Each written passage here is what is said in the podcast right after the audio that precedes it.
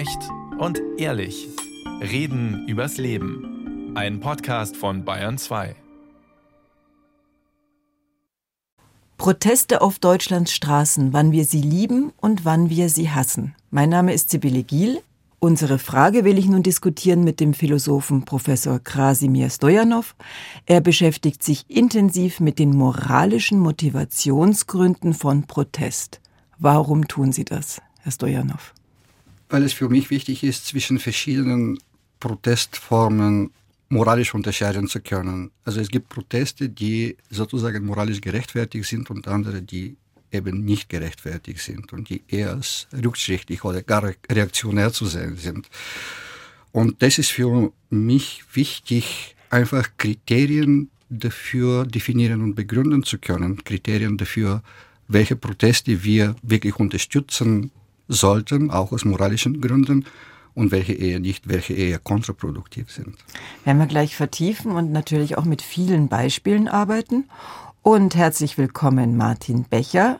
Er leitet die Fachstelle Demokratie und gesellschaftliches Miteinander der evangelisch-lutherischen Kirche in Bayern und hat jahrelang Demonstrationen von Nazis intensiv beobachtet. Warum, Herr Becher?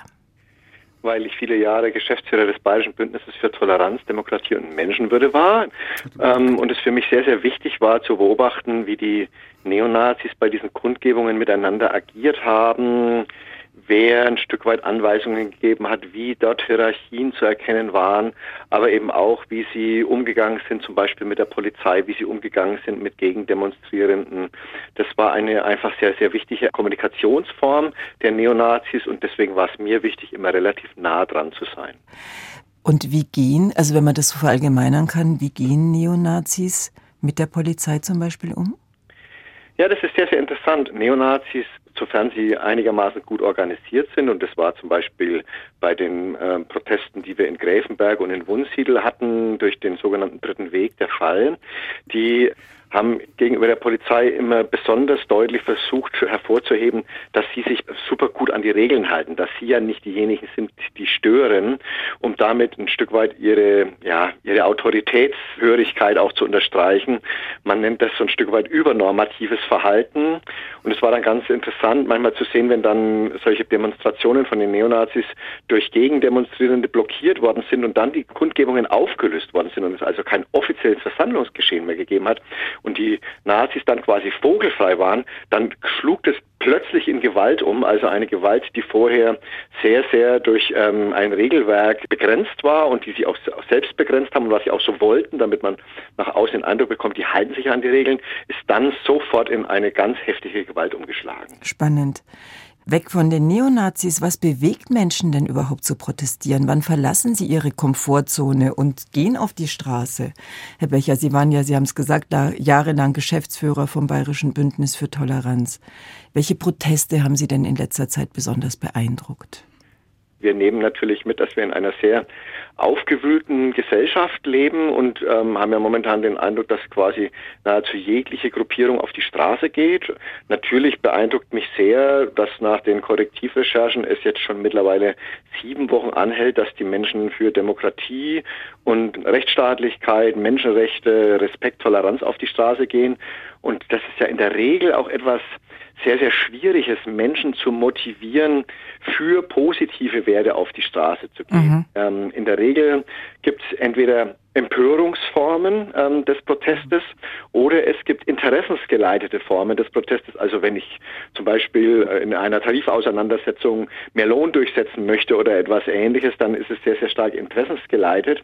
Aber diese Demonstrationen, die sich jetzt an etwas höhere Werte richten und die gleichzeitig eine positive Ausrichtung haben, die sind eigentlich sehr, sehr selten. Da tun wir uns immer sehr schwer, Menschen zu mobilisieren. Und deswegen ist es prinzipiell erstmal sehr beeindruckend, wie viele Menschen in den letzten sieben Wochen dafür auf die Straße gegangen sind. Herr Professor Stojanov, Sie lehren und forschen an der Katholischen Universität Eichstätt-Ingolstadt.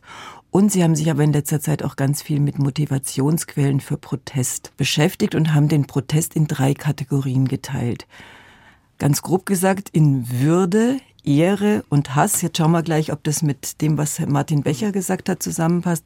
Können Sie aber erstmal ganz knapp erläutern, diese drei Kategorien, die Sie gefunden haben? Würde, Ehre und Ressentiments oder Hass? Ich denke, diese Aufteilung passt sehr gut zu dem, was Herr Becher jetzt gerade gesagt hat. Also die Proteste, die jetzt beeindruckend sind, weil sie sich für höhere Werte sozusagen einsetzen. Und äh, vielleicht der höchste Wert, das ist die Würde des Menschen. Also Proteste, die sich für die Würde des Menschen einsetzen oder durch die Würde des Menschen motiviert sind, sind Proteste gegen Diskriminierung, gegen Exklusion und ähnliches, gegen Unterdrückung. Und das ist, glaube ich, äh, das Hauptmotiv jetzt der neueren Protestwelle, die wir jetzt gerade beobachten. Anders motiviert sind Proteste, die darauf abzielen, die Ehre der eigenen Gruppe oder der eigenen Gemeinschaft aufrechtzuerhalten. Was gibt es da für Beispiele? Also die Proteste der Trump-Wählerschaft in den mhm. USA ist ein klassisches Beispiel dafür. Also viele der Wähler von Trump äh, sind durch die Angst motiviert, dass sie ihren sozialen Status verlieren würden.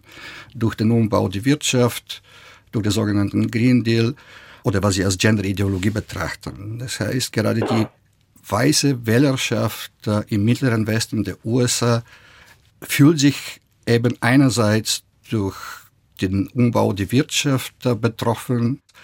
Andererseits aber sehen sich gerade viele weiße Männer aus der Arbeiterklasse dadurch irgendwie bedroht, dass ihrem Selbstverständnis als Familienväter in Frage gestellt wird. Lässt durch feministischen auch, Bewegungen mm, und so mhm. weiter, genau. Lässt sich das auch auf Deutschland übertragen? Gibt es dann ähnliche Tendenzen? Also es gibt ähnliche Tendenzen. Dass sich Menschen ähm, abgehängt und ausgeschlossen fühlen genau, von einer Elite, die vielleicht internationaler unterwegs ist? Ja, die Menschen, die sich selber als Globalisierungsverlierer zum Beispiel betrachten und da versuchen bestimmten Parteien, wie zum Beispiel bestimmten Teilen zumindest der AfD dort zu fischen, also solche Menschen für sich zu gewinnen, da sind Menschen, die sozusagen nicht so flexibel sind, nicht über solche Berufe irgendwie verfügen, wie zum Beispiel IT-Experten und so weiter. Also Berufe, die von überall her ausgeübt werden können. Menschen, die sich eher sozusagen an bestimmten lokalen Gegebenheiten dann verbunden werden, an traditionellen Werten und so weiter und so fort. Das bedeutet aber nicht automatisch, dass solche Menschen jetzt äh, wirklich immer rechtsextrem wählen müssen oder rechtspopulistisch wählen müssen, aber viele von ihnen sind eben anfällig für solche Ideologien, ja. Und Ihr drittes Kriterium waren drittes Kriterium die Gefühle, wäre, war der Hass? Das ist, was, was wir als äh, Ressentiments bezeichnen, vereinfacht ausgedrückt Hass oder Neid. Da geht es darum, dass Menschen einfach äh, gegen bestimmten Gruppen protestieren, die sie als Außenstehende betrachten, also gegen geflüchtete Menschen, gegen äh, Migranten und Migranten oder gegen die sogenannten globalen Eliten. Also das sind Proteste, die wirklich durch Hass, also durch Ressentiments letztendlich motiviert sind. Haben Sie da Beispiele? Also Beispiele wären zum Beispiel die Proteste der identitären Bewegung. Das sind Formen von zivilen Ungehorsam, die äußerlich übrigens sehr ähnlich wie bestimmten Protestformen der letzten Generation sind. Dahinter steckt aber ganz andere Motivation. Also Proteste von Bekida, also Besetzung von Asylunterkünften und ähnliches. Ja. Wollen Sie vielleicht ganz kurz einen Satz zur identitären Bewegung? Wie kann man die beschreiben am besten? Kam ja auch mit, mit den Protesten gegen die Corona-Maßnahmen, gegen das Impfen. Also ich denke, dass auch innerhalb der Querdenker um jetzt die letzte Frage mhm. aufzugreifen, da gibt es auch solche Kreisen, beziehungsweise rechtspopulistische und rechtsextreme Kreisen versuchen auch die Bewegung der Corona-Gegner irgendwie auch für sich zu instrumentalisieren. Auch natürlich äh, Teile der identitären Bewegung, äh, vielleicht mit einem Satz zur identitären Bewegung. Das ist äh, eine Bewegung, um eben Herrn Sellner, der jetzt auch bekannt geworden ist durch die Recherchen des Korrektivs, mhm. genau, Sie setzen sich für den sogenannten Ethnopluralismus. Bedeutet einfach, dass sich sogenannten Kulturen oder Ethnien sich nicht äh, vermischen sollten. Und deswegen protestieren sie vehement und aggressiv gegen jede Form von Einwanderung, Zuwanderung, multikulturelle Gesellschaft etc. Auch mit teilweise illegalen Protestformen. Herr Becher, können Sie mit den drei Kategorien was anfangen? Ja, also ich, genau, also die identitäre Bewegung, das ist eben wirklich tatsächlich sehr, sehr spannend. Wenn ich das nochmal ganz kurz aufgreifen darf, mhm. kommt ja ursprünglich aus Frankreich und ist dann hauptsächlich in Österreich aufgenommen worden. Und die setzen ein Stück weit was fort und das hat Herr Stojanov auch schon gesagt, wenn ich das noch kurz auch sagen darf, was ähm, vor ungefähr 10, 15 Jahren die sogenannten autonomen Nationalisten gemacht haben, nämlich, dass sie ähm, äh, quasi aus äh, Protestformen und überhaupt ähm, Kommunikationsformen, die eher im linken Spektrum ähm, an der Tagesordnung Tagesordnung waren, genutzt haben, um die quasi mit ihren extrem rechten Inhalten umzusetzen. Und ähm, das war eigentlich schon der Beginn vor 15 Jahren, dass autonome Nationalisten eben dann auch entsprechend zum Beispiel auf, auf Zeichen, auf Flaggen, auf Codes, auf Ähnliches gesetzt haben. Zu den Kategorien äh, würde ich sagen, also ich kann ähm, relativ gut mitgehen mit dem Aspekt Würde. Das habe ich auch versucht zu beschreiben und ich kann auch sehr, sehr gut mitgehen mhm. mit der Kategorie Hass. Spannend finde ich nochmal diesen Begriff der Ehre. Ich nehme diese äh, Proteste auch wahr. wenn man sich zum Beispiel jetzt die Proteste aus dem landwirtschaftlichen Bereich anguckt, mhm. das ist ja eine sehr, sehr interessante äh, Sache und möglicherweise würde Herr Stojanov die auch eher in diesen Bereich der Ehre ähm, mit reinbringen. Und ich finde, dass, dass es dort eine ganz interessante Vermischung gibt. Und deswegen würde ich sagen, also mir würden die, die moralische Kategorie der Ehre ähm, finde ich spannend. Ich würde aber eigentlich gerne noch ein oder zwei andere Kategorien dazu tun. Also ähm, wir nicken beide, was Sie nicht sehen können. Ah, wunderbar. Also ich finde, natürlich hat Protest auch immer etwas mit Interessen zu tun. Interessen zu artikulieren. Und da ist es natürlich so, ähm, das gilt eigentlich für alle drei Aspekte, äh, ähm, die Herr Stojanov genannt hat. Also bei Würde ist ja das, äh, da ist das Interesse aber kein äh, keines für die eigene Gruppe oder für die eigene Person, sondern es ist ein Interesse, das ähm, ein Stück weit sich auf die gesamte Menschheit zum Beispiel bezieht. Wenn ich jetzt die letzte Generation betrachte, wenn es ums Klima geht oder sowas, oder die jetzt bei den Demokratie-Protestierenden, äh, da geht es um das demokratische System in unserem Land. Und ähm, das Interesse bei diesen Hassdemonstrationen ist natürlich letztendlich das, was die AfD als Remigration bezeichnet. Und bei der mittleren Kategorie mit der Ehre, da finde ich, da vermischt sich das so ein bisschen.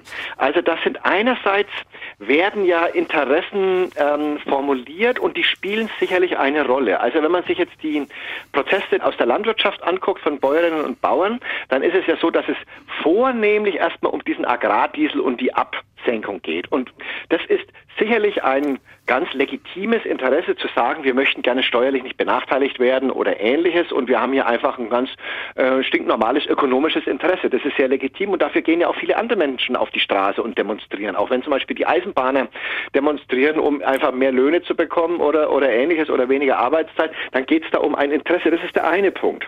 Und der zweite Punkt, um den es letztendlich, glaube ich, auch geht, ähm, dass das letzt auch kulturelle Konflikte sind. Also so wie Herr Steuer noch Inwiefern kulturelle Konflikte, Herr Becher? Ja, also wie Herr Stojanev das beschrieben hat, ähm, mit, der, mit diesen Trump-Protesten oder man kann ja auch die Brexit ähm, oder, oder was auch immer. Ähm, und ähm, so wie ihr das jetzt auch gerade diskutiert habt, gibt es ja auch eine Art äh, Differenz zwischen den Somewheres und den Anywheres. Also den Anywheres, das sind die, die überall leben können. Das ist ein Stück weit das, was als globale Elite bezeichnet wird. Ähm, Menschen aus, aus der Wirtschaft, aus der Politik, aus den Medien. Das sind äh, die, die sich leicht tun, die andere Sprachen sprechen, eine hohe genau. Ausbildung haben und Genau. Und überall Samoas, arbeiten könnten. die Samoas, das sind die, die ähm, an ihrem Ort leben, die ganz eng verbunden sind mit der Region, aus der sie möglicherweise auch stammen, die da ihren Arbeitsplatz haben und so weiter, sondern die sich nicht genügend repräsentiert fühlen oder so. Und ähm, ich glaube, dass es ähm, bei diesen Protesten aus der Landwirtschaft auch ganz, ganz viel darum geht, dass ähm, es eigentlich ein, und in dem Sinne ist natürlich der Begriff Ehre gut, dass man sagt, wir werden nicht genügend wahrgenommen, wir werden nicht genügend beachtet ähm, in der Politik, in der Gesellschaft, in den Medien, in der Wissenschaft, da haben Gru Gruppen das Sagen und so weiter und so fort, die jetzt uns eigentlich nicht repräsentieren. Aber es hat für mich diese drei Dimensionen. Also es geht um Interessen und äh, es ist die Frage, ist es nur vordergründig oder spielt die tatsächlich eine Rolle? Das würde ich von Fall zu Fall unterscheiden. Es ist immer auch eine kulturelle Auseinandersetzung und die moralische Dimension, die letztendlich dahinter steht, ist Wertschätzung und das kann man auch als Ehre bezeichnen, wobei das natürlich ein sehr traditioneller Begriff ist, aber das weiß Herr Stojanov natürlich auch. Ist es also letztendlich auch eine Frage der Anerkennung oder dass, dass die Gesellschaft sieht, was Landwirte leisten? Also ich finde, das, was äh, vor 20 äh, Jahren ist der Begriff ja aufgekommen, was Aufmerksamkeitsökonomie quasi angeht. Also wer bekommt wie viel Aufmerksamkeit, wer wird wie wahrgenommen, das spielt eine ganz, ganz große Rolle. Und ich denke, an dieser Stelle haben die, äh, hat die Landwirtschaft auch einen Punkt. Ich glaube, dass sie, dass sie mit ihrer Leistung, die sie erbringen, ähm, zum Beispiel auch was Klima angeht, was, was da potenziell und, und, und was Erhalt der Landschaft angeht und so weiter und so fort, dass sie da insgesamt eine zu geringe Wertschätzung hat. Ähm, und ähm, ich glaube, dass das eigentlich die Triebfeder ist und dass es nicht um die Absenkung des, des Agrardieselzuschusses geht. Das ist eben das, diese, dieses Interesse ist an dieser Stelle für mich eher vordergründig. Stimmen Sie zu, Herr Stojanov, oder möchten Sie widersprechen? Ja, im, im Grunde genommen schon, vielleicht mit der eine wichtige Ergänzung. Also ich stimme Herrn Becher vollkommen zu, dass es bei Protesten vor allem um Anerkennung oder Wertschätzung geht. Die Frage ist nur, geht es um eine Anerkennung der Würde oder der Ehre des Einzelnen oder der Gruppe? Und das ist, glaube ich, ein wichtiger Unterschied. Denn Würde, Für Sie ist die Würde die Gruppe und die Ehre der Einzelne, der auch zu Hause... Eher. Also ah. die Würde des Einzelnen, also wie Herr Becher das zumindest angedeutet hat, bei der Würde geht es darum, dass alle Menschen gleichberechtigt mhm. sind. Mhm. Also dass sie mit der gleichen Würde ausgestattet sind, ungeachtet dessen, welche Hautfarbe, welcher Beruf, welche Geschlechtsidentität sie haben, etc. Bei der Ehre geht es in der Tat um eine spezifische kollektive Lebensform, die dann nach Anerkennung schreit, sozusagen. Und äh, bei den Protesten der Landwirten gibt es, glaube ich, mindestens drei verschiedene Akteur, Akteurengruppen. Also, also, also diese Protestbewegung ist in sich relativ, also ziemlich heterogen, was eigentlich wenig bekannt ist. Neben dem großen äh, Bauern-Landesverband gibt es zum Beispiel äh, der Verein der sogenannten Freie Bauern und auch ein paar kleinere Verbände, die da mitmischen. Und zum Beispiel bei diesem Verband der freien Bauern, so wie ich das jetzt verstanden habe, geht es in der Tat um die Aufrechterhaltung einer traditionellen Landwirtschaft. Also es geht in der Tat nicht primär um den Agrardiesel oder um Steuersubventionen, sondern es geht darum, gegen sozusagen, gegen den ökologischen Umbau der Landwirtschaft zu protestieren. Und sie setzen sich auch für die Auferhaltung von äh, Schutzzollen, zum Beispiel gegen die Ukraine, und auch gegen sozusagen eine Globalisierung der Landwirtschaft. Also was sie, also was dieser Verein der, Frauen, äh, der freien Bauern explizit fordert, ist äh, die Aufrechterhaltung des klassischen familiär geführten Agrarbetriebs. So bin ich bei der Ehre auf den Einzelnen gekommen, genau. weil es ja auch immer um die Anerkennung innerhalb der Familie als Familienoberhaupt ja. geht. Aber was, was bringt mir das als interessierte Bürgerin, die sich für Politik interessiert und für das, was um mich herum geschieht, wenn ich so genau hinsehe, was die Motive der einzelnen Demonstrationen sind? Äh, ich glaube, diese Frage bezieht sich insbesondere auf schärfere Formen des politischen Protestes oder des politischen Widerstands, also auf Formen des zivilen Ungehorsams. Äh, also bei dem zivilen Ungehorsam geht es ja um eine bewusste, gezielte, aber gewaltfreie Verletzung von bestimmten rechtlichen Normen, so wie dies die letzte Generation zum Beispiel tut. Und da ist es wichtig, sich die Frage zu stellen, welche solche auch Regelverstoße moralisch legitim sind und welche nicht. Also, und das sind ja mit Gesetzesbrüchen. Das sind Gesetzesbrüche, mhm. Gesetzesbrüche, genau. Und, äh, aber Zivilungehorsam gehört zu der liberalen Demokratie dazu, wenn dieser zivile Ungehorsam wirklich begründet, auch zwar moralisch begründet wird. Und da werde ich wahrscheinlich doch an einem bestimmten Punkt äh, Herrn Becher dann widersprechen. Gerade wenn wir von zivilen Ungehorsam sprechen, da spielen, glaube ich, Interessen eine vordergründige Rolle. Eigentlich geht es um moralische Gefühle, um Anerkennungswünsche, um sozusagen ein Gefühl der verletzten Würde oder der verletzten Gerechtigkeit. Im Falle der letzten Generation zum Beispiel geht es darum, dass viele Menschen auf der Erde in ihre Existenzgrundlagen bedroht sind und deswegen nicht mehr imstande sind, ein würdevolles Leben zu führen. Herr Becher, die große Frage Proteste in Deutschland, wann wir sie lieben, wann wir sie hassen, wann, wann bewerten wir denn einen Protest positiv? Naja, das hängt, glaube ich, natürlich auch sehr, sehr stark davon ab, wie man sich selbst im politischen Spektrum sieht. Also wenn ich mir jetzt diese Frage, die jetzt Herr Stojanov auch nochmal dankenswerterweise aufgegriffen hat, des zivilen Ungehorsams mhm. angucke, dann kann ich ja schon feststellen, dass zum Beispiel ein ziviler Ungehorsam durch Leute, die als Klimakleber bezeichnet werden, anders bewertet wird als ein ziviler Ungehorsam, der durch Landwirte zum Beispiel stattfindet, wenn die Autobahnauffahrten blockieren oder sowas. Zumindest äh, durch politische Personen, die aus einem eher konservativen Spektrum kommen. Das Dann nehmen ja Sie ein wunderbares Beispiel, weil wir ja da ähnliche Methoden sozusagen haben. Wir mhm. haben einmal die mhm. letzte Generation, mhm. die, als sie sich noch angeklebt hat, was sie ja aufgehört haben, ja, ja. ja auch den Verkehr blockiert haben, ähnlich wie die Bauern. Und jetzt ja. geht es ums Bewerten. Mhm. Genau. Und ich meine, es ist ja so, dass inzwischen, also dass die Klimakleber ja zum Teil dann auch quasi in den, in den Gewahrsam gekommen sind für zum Teil ja bis zu 30 Tagen, weil davon auszugehen war, dass sie möglicherweise wieder blockieren. Und solche Diskussionen gab es jetzt zum Beispiel bezüglich der Landwirte überhaupt nicht. Natürlich muss man sagen, die Proteste der Landwirte, die dauern jetzt nicht so lange an, wie die Aktionen der Klimakleber angedauert haben.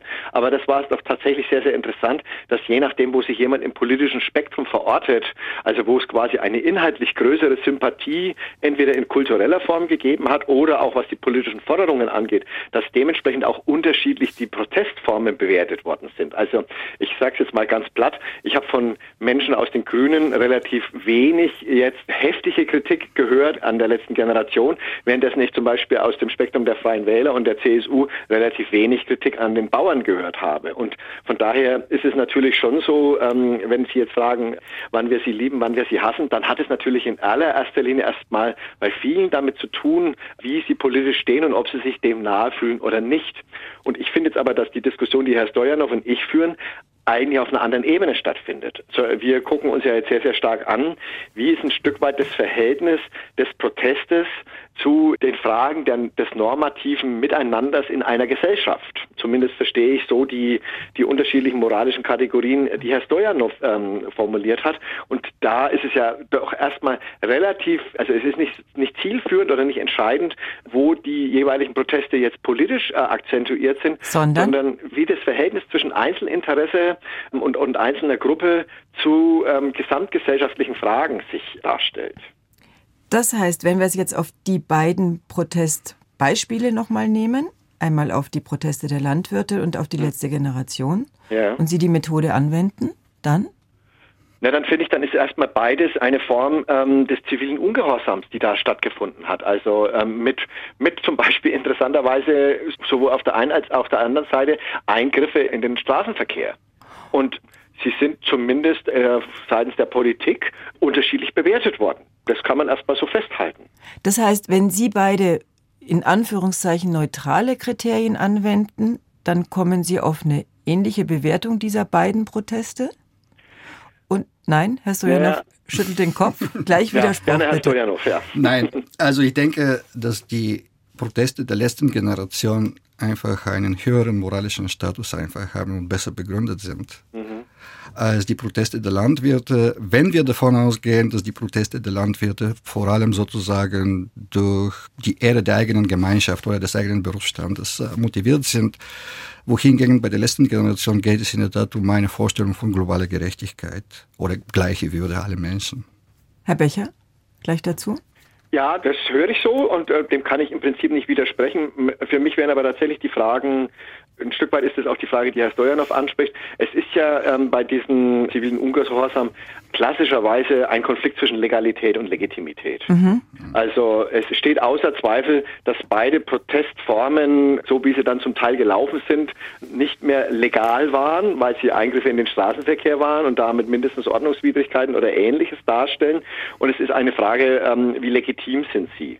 Das wäre die Fragestellung, die ich ähm, habe. Und da muss ich tatsächlich sagen, da wäre jetzt für mich für die Beurteilung zweit, also zweitrangig. Das heißt nicht, dass es völlig uninteressant und unwichtig wäre, aber es wäre für mich zweitrangig, inwiefern ähm, der Protest jetzt tatsächlich etwas äh, darstellt, moralisch, das ähm, sich für, ich sag mal, für die gesamte Menschheit einrichtet ähm, oder eben nur in Anführungsstrichen für die eigene Gruppe.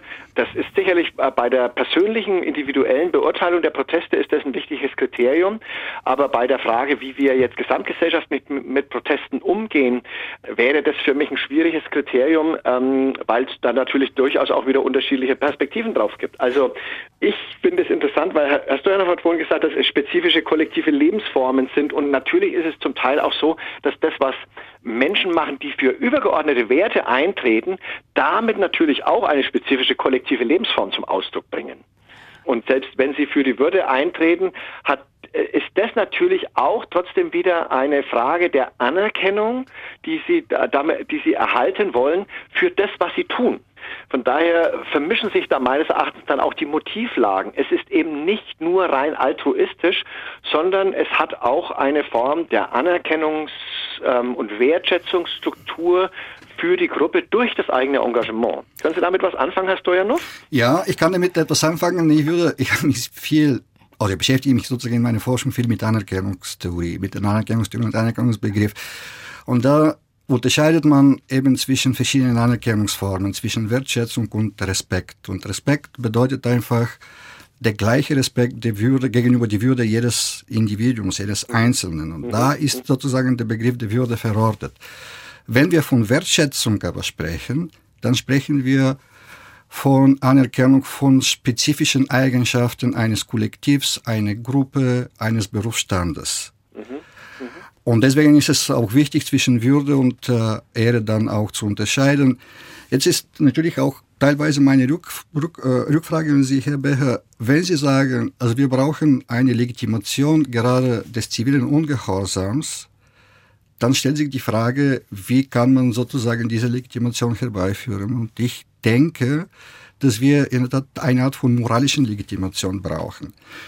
Zugleich ist aber der Begriff der Würde ja fest verankert, unter anderem eben äh, in das äh, Grundgesetz der Bundesrepublik Deutschland.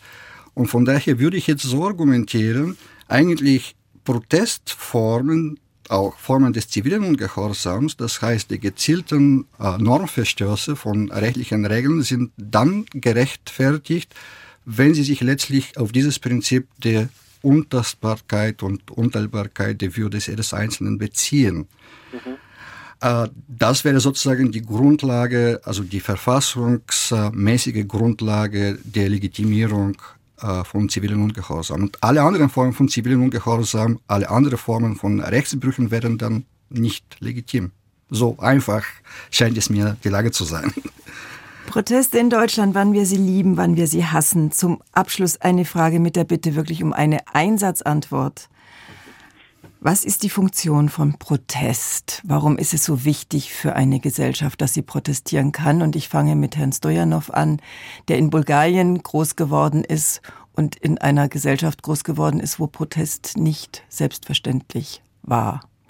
Ja, und in einer Gesellschaft, äh, wo ich mich selber an solchen Formen des zivilen Ungehorsams auch beteiligen musste in den 80er Jahren, also Formen des gewaltfreien äh, Protests gegen eine Diktatur in dieser Zeit. Von daher liegt mir auch dieses Thema natürlich am Herzen.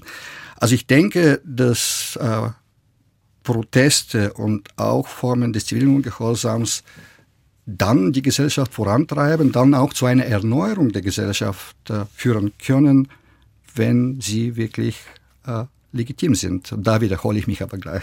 Martin Becher, ein Satz zum Abschluss.